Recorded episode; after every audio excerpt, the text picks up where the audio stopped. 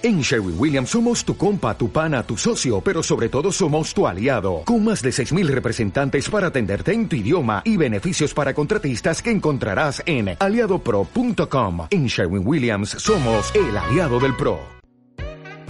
Bienvenidos a este podcast que estabas esperando. Hablaremos de temas del día a día desde nuestro lado, de nuestro sentir y de nuestras relaciones, donde somos iguales a cualquier persona y que nuestras relaciones personales son iguales a las hetero. Lloramos igual, sufrimos igual y reímos igual. Bienvenidos a 880 Podcast.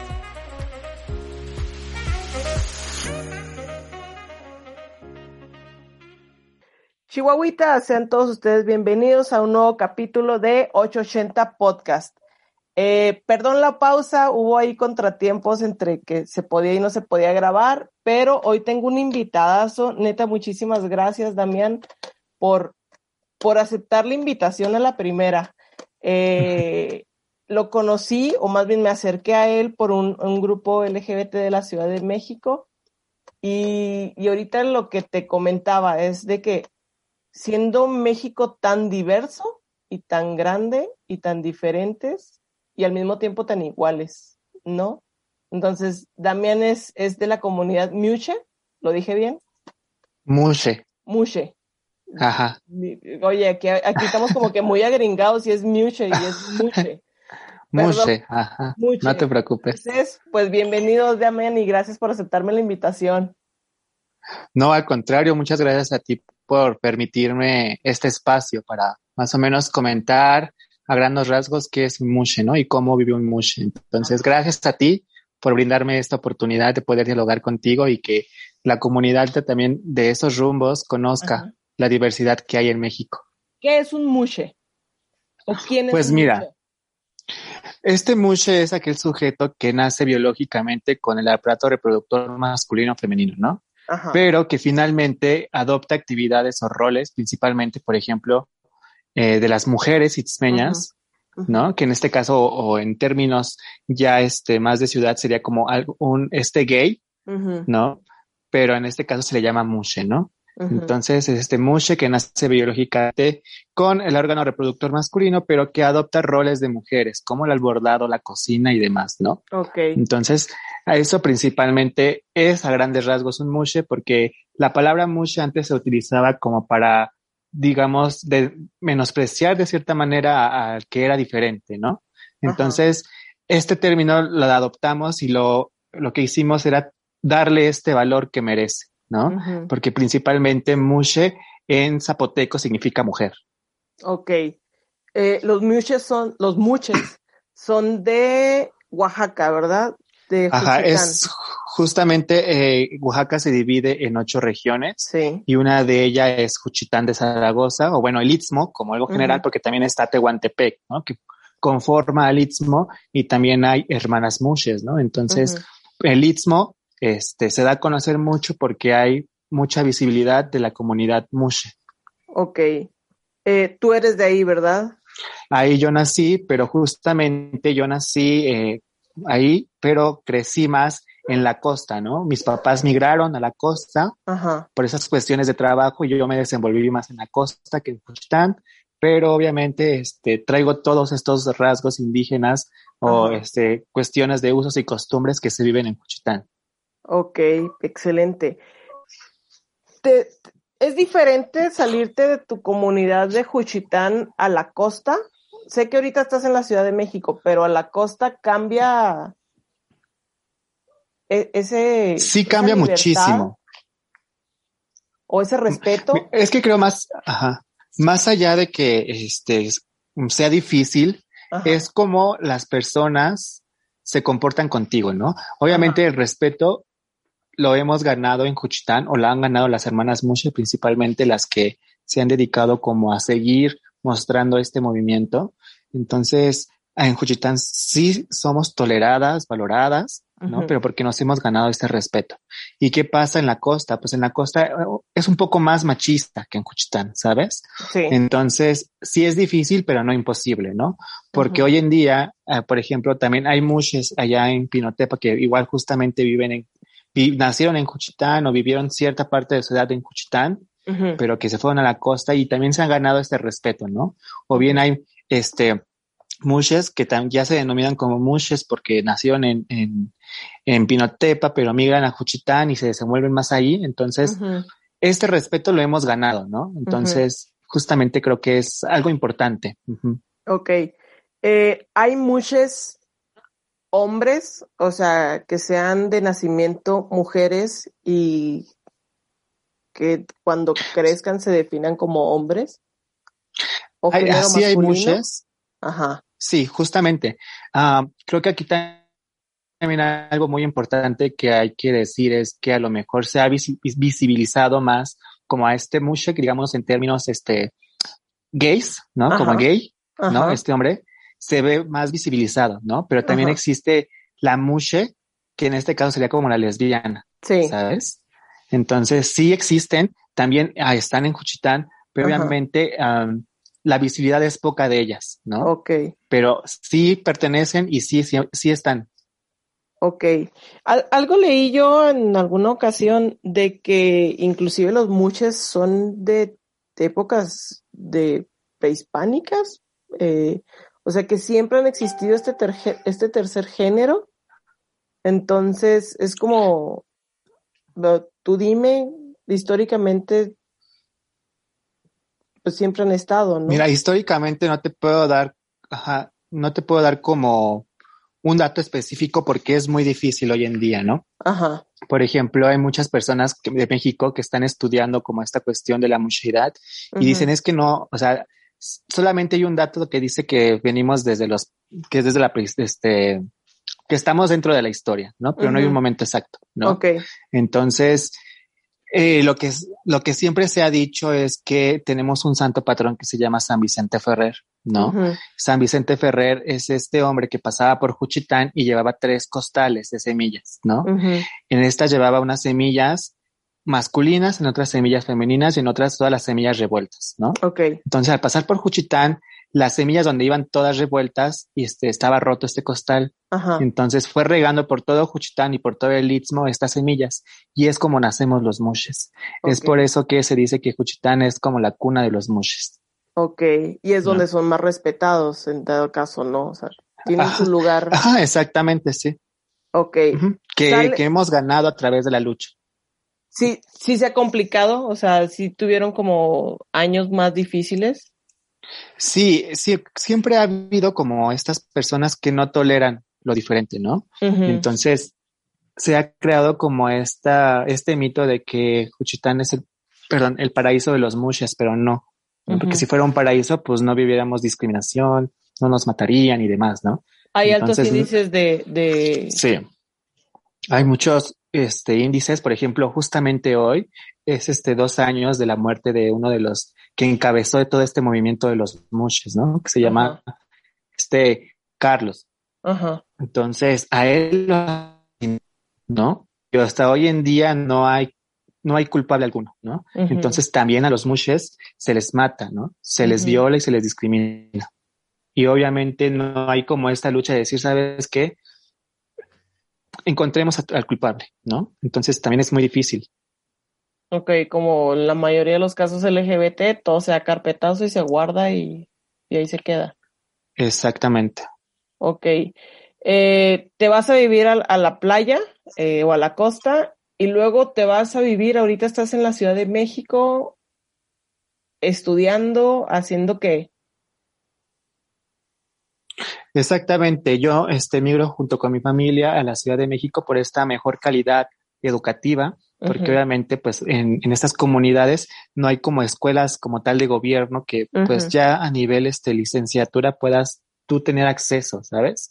Y entonces eh, ahí hay puras escuelas privadas. Ok. Entonces es, es alto el precio que pagar para estudiar, ¿no? Entonces yo migro para acá con mi familia y pues encontré esta oportunidad aquí en la Universidad Autónoma de la Ciudad de México y pues eh, justamente me quedo aquí eh, el lapso del tiempo que, que duró la licenciatura y pues obviamente ahorita estoy, estoy trabajando en mi tesis, ¿no? Pero más allá de eso también este, me dediqué a hacer telar de cintura como para salir adelante en esta cuestión educativa, ¿no? Porque pues mis papás obviamente no tuvieron la gran fortuna de seguir estudiando y pues se dedican como a estas cuestiones de mensajería, mi mamá limpiar casa y pues obviamente el dinero no alcanza, ¿no?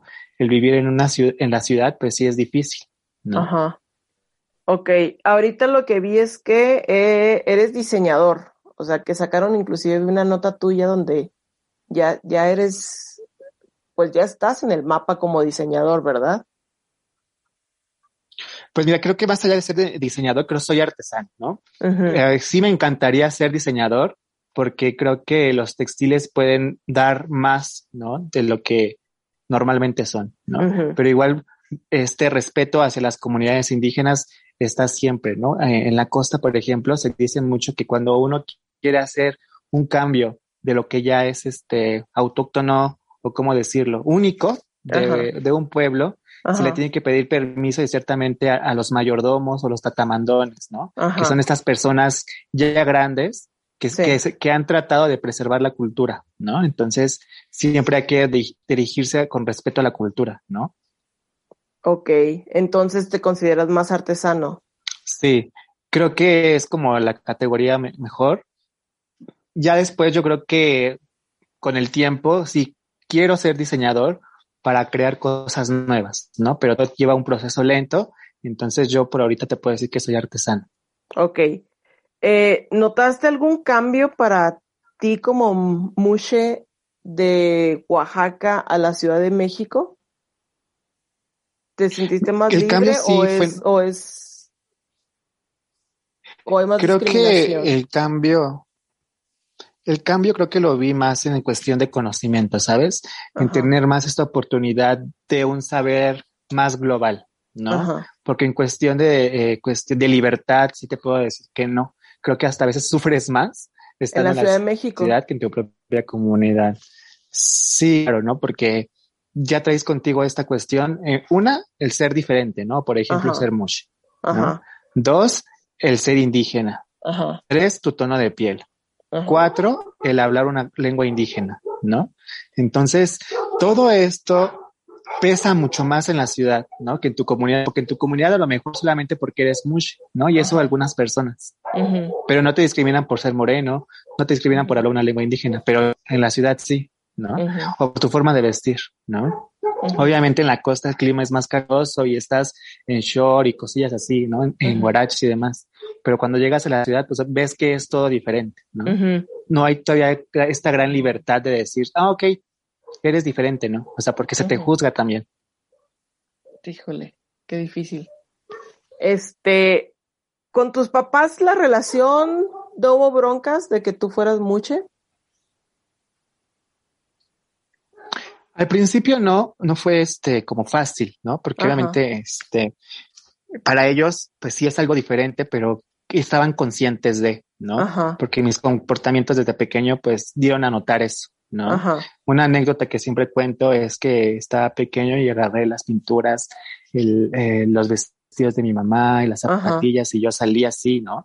mi primera vez de vestida, dirían por acá en la Ciudad de México. Ya sé. Entonces, eh, ¿no? Ellas, mis tías también estaban ahí, se carcajeaban y decían, ay, está jugando, ¿no? Pero pues mira el juego de hoy en día.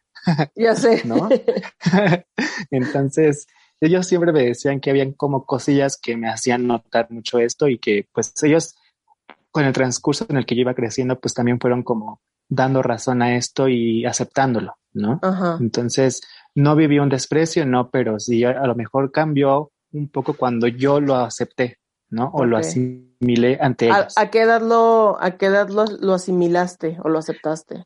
A los 15 años, a los 15 años yo ya no podía más porque siempre me estuve rodeado de mujeres, ¿no? De niñas en las ¿Tienes más Hermanas? No, pero tengo más primas y siempre estuve más con mis primas, ¿no? mi, la mayoría de mi casa son varones, ¿no? Entonces, este, siempre me desenvolví con las niñas, ¿no? No me gustaba la rudeza de los hombres, ¿no? Ok. No me gustara, no me gustaban los golpes, ¿no? Hoy en día no me gustan los golpes. No me gusta ver cómo por, a un niño, por más este débil que sea, dicen ellos, tienen por qué golpearlo, como que no, ¿no? Es algo dentro que, o no es así porque siempre estuve protegida de esa forma. Ajá. Y, y mis hermanos me querían pegar y mi mamá decía, no, no le hagan así, no, porque a ti no te gustaría y demás. Entonces sí.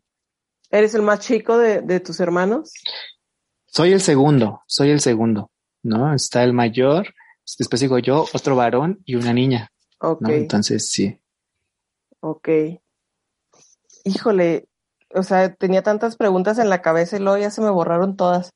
Este, ¿qué, te gustaría para la comunidad? O sea, ok, sales, eh, ahora sí que como me comentas eh, en la cuestión, estás creciendo la cuestión de, de la artesanía muche. ¿Te gustaría regresarte? ¿Te gustaría seguir en la Ciudad de México?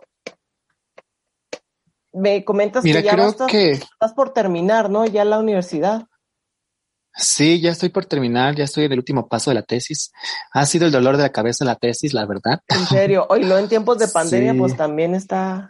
Sí, más porque, como te digo, o sea, mis papás me han podido dar hasta donde pueden, ¿sabes? Entonces, a veces no me gusta estar como pidiéndoles porque sé que también mis otros hermanos necesitan, ¿no?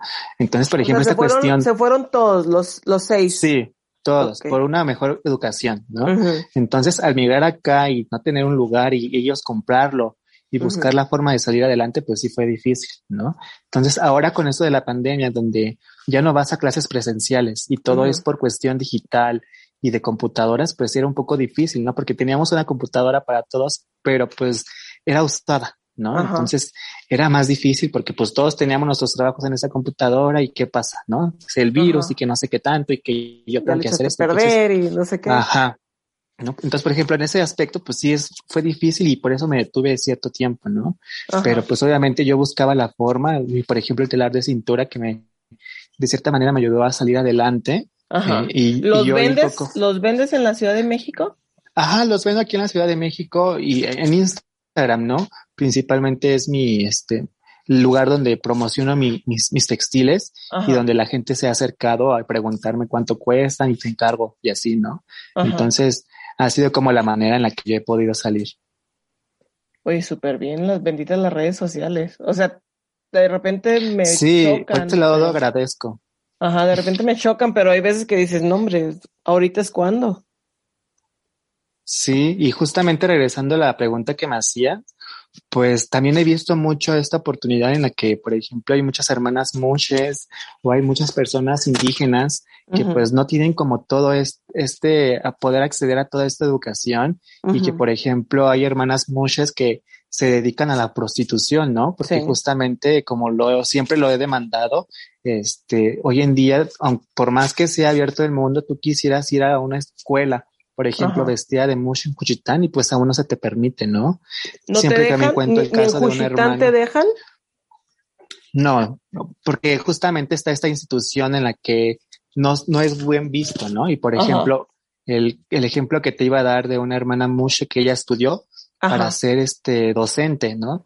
Pero cuando ya fue a conseguir trabajo le dijeron que no, porque ella quería ya ir darle este clases, pero vestida de Mushe, o bueno, de mujer, digamos. ¿No? Pero no se le permitía esto. ¿Por qué? Porque aquí iban a decir los padres, que iban a decir los niños, ¿no? Entonces te das cuenta de que, pues, obviamente, no, todavía no está bien visto esto, ¿no? Entonces yo he visto mucho eso en Hermanas Mushes y, y creo yo que al menos el poder tener esta oportunidad de estudiar, pues me abre un gran paso para poder crear de cierta manera empleos para mis hermanas mushes, ¿no? Por ejemplo, yo tengo mucho en la cabeza que hay muchas hermanas artesanas que podemos explotar más y podemos sacar adelante nuestro trabajo, ¿no? Pero no hay quien nos apoye, o digamos una institución además que nos apoye, ¿no? Sino tiene que ser a través de nuestra lucha y a través de que todas nos unamos para poder salir adelante y que nuestro trabajo sea respetado y valorado. Oye, fíjate que yo tenía como otra idea diferente en el sentido de que aquí en Chihuahua solo llega lo que vemos pues en la tele, en internet y demás. Inclusive me creo que el año pasado eh, Cerveza Victoria sacó un video de, de, de los muches o de las muches y, y yo traía la idea de que eran más respetadas, o sea que digamos que era muy normal como ser parte o estar en, en, la comunidad muche y no que sufrieran ustedes este tipo de discriminación, pues ahora sí como parte de la comunidad LGBT. Como tal, no existe la, una discriminación de la comunidad LGBT, sino simplemente como esta cuestión de aceptar a veces lo que nos hace ser mexicanos, ¿sabes? Por ejemplo, estas instituciones o estas marcas como Victoria o como la, este, por, o lo de Vogue, ¿no? O sea, sí, para ellos fue algo factible porque es algo diferente y que vende. involucraba a México, ¿no? Porque vende, ¿no? Y justamente escuchando, por ejemplo, lo de Victoria, algunas hermanas decían, ¿no? O sea, se murmuraba mucho esto porque las que este, aparecieron en este comercial, pues no dieron a hablar mucho, a lo mejor porque firmaron un contrato y pues obviamente sí, pues les iba a caer mal, ¿no? Porque podían pagar una demanda o yo qué sé. Ajá. Pero ellas decían mucho que pues, en primera, algunas las trataron mal, ¿no? Que así les, este, les dijeron, ok, te vamos a dar tanto, 200, es lo que se murmura, ¿eh? La verdad es que no, no tengo cómo corroborarlo, pero es lo que se murmura. Te doy 200 pesos y sale mi comercial y ya. O sea, creo que te das cuenta de que, pues obviamente es, mercado, ¿no? Pero pues aún así hay cosas como que no van, ¿sabes? Entonces yo creo que no fue específicamente de la comunidad LGBT, pero sí fue como de estas grandes marcas, ¿no? Híjole. Ok. Este, en, pues, yo diría que como que es la misma problemática, no te creas, yo creo que es doble, en el sentido en el que aparte de ser comunidad indígena eh, o, originaria, eh, aparte ser diferente y ser catalogado ahora sí como mucho, ¿no? Así es. Llevas, llevas una doble discriminación. sí, o sea, creo que es un peso muy grande, ¿no? Y, y justamente, como te digo, ¿no? Como tú tenías también esta idea que no está mal, en la que pues este, se dice mucho que es muy bien aceptado, muy bien visto, ¿no? Ajá. Pero te digo que a veces nada más se ve como lo que, lo que vemos a, digamos, tú vienes a Cuchitán y ves felicidad y ves unión y pues qué piensan, no es que las quieren, las adoran, ¿no? Pero en cada historia hay muchas cosas que contar y hay trasfondos donde te das cuenta de que no es la realidad que uno puede percibir como en un primer ojo, sino que tiene que conocer para después ver la realidad. que el fondo es otro, o sea, esta es como que la pantallita bonita que vemos. Ajá, pintamos la felicidad, pero detrás de esa felicidad ahí está el sufrir. Ok. Híjole. ¿Tú te has vestido como mucho en, en la Ciudad de México? Sí, justamente lo hago cuando voy, por ejemplo, a alguna reunión con hermanas mushes o bien cuando voy a alguna vela, ¿no? Una vez me invitaron para ir este a, Toluca en un vitral hermoso que hay, pero pues también se me negó la, la, entrada por, por, cómo iba vestido, ¿no?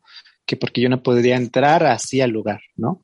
Entonces, te digo, o sea, más allá de que sea esta cuestión de la ciudad, pues obviamente no. O sea, es la misma mm. Sí, claro. Híjole, pues es que estamos, o sea, no, no es, no es lo que, lo que uno hubiera imaginado desde acá y lo, sobre todo lo que te comento, o sea, lo que vemos en redes sociales, que al final de cuentas es, pues lo que llega por las marcas, ahora sí las marcas que tienen acceso a, a, pues a los grandes masas. Entonces es, es, pues lo que conocemos de ustedes y pues para mí es un honor que, que tú hayas aceptado platicar con nosotros y platicar un poquito más de, de, de los mushes. Ya lo dije bien, ¿verdad? Así es, sí. No, o sea, te digo que gracias a ti por el espacio. sí, gracias a ti por el espacio.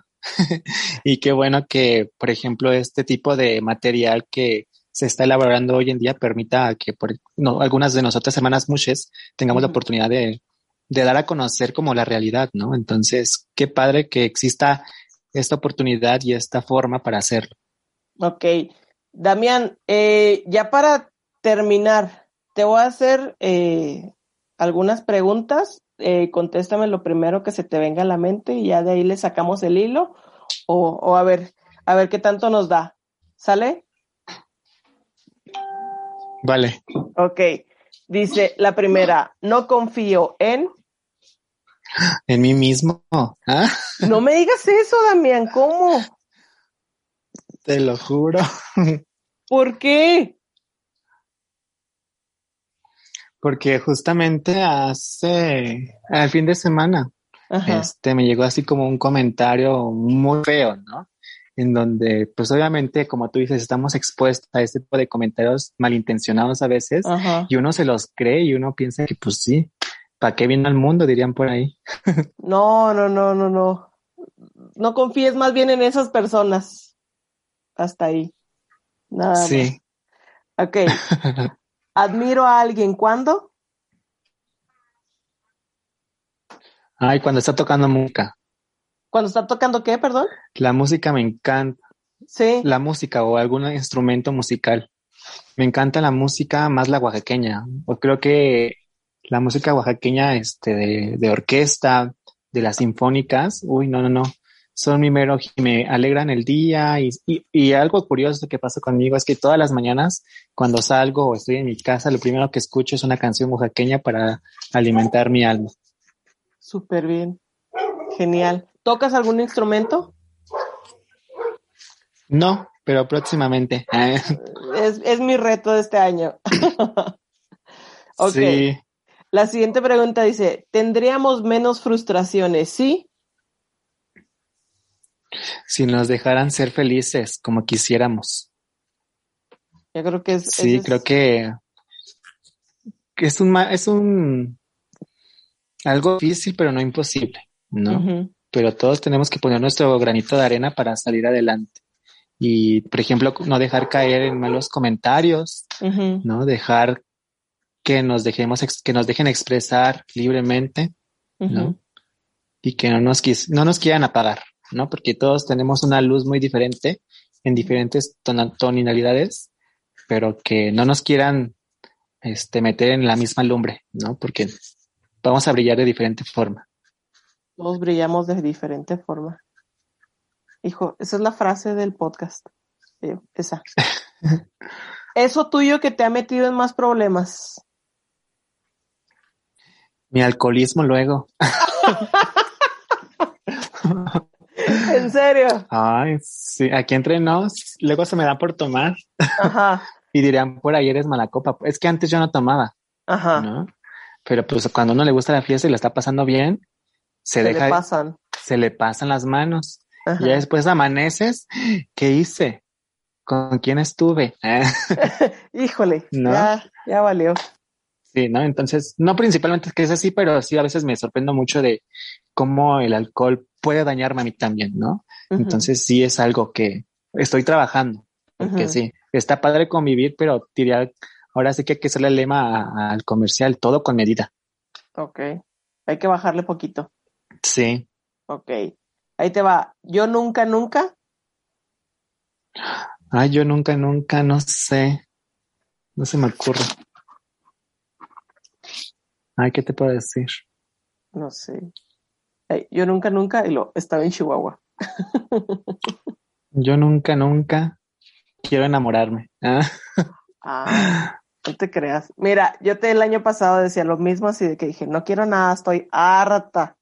Y de repente llegó de la nada el amor, y mira, vete tranquilo y rete contento. Y mira, Ajá. con razón esa sonrisota, hermana. Sí, la neta, sí, la neta, sí. Ay, sí, la neta, sí. La sonrisa de oreja a oreja, yo creo. Mira, a todo lo que da. Sí, pero... Hasta más roja te vi ahorita, ¿eh? Sí, eh, la neta, sí. O sea, hablo, hablo de, de, de la doc y sí, yo creo que me pongo roja. Y todo el mundo me dice, eso es amor, eso es amor.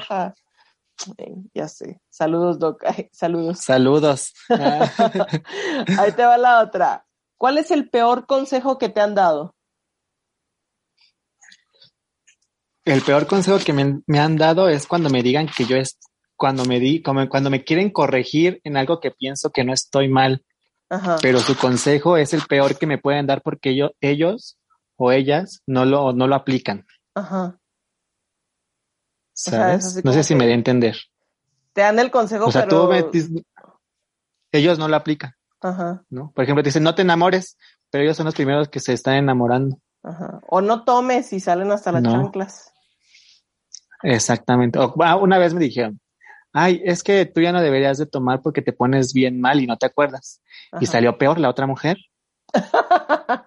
Porque yo cuando la vi dije, ahora tú, según la que no tomaba, y mira.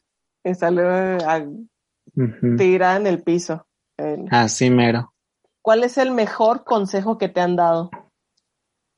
Creo que el que siempre debo de confiar en mí y en mis posibilidades, ¿no?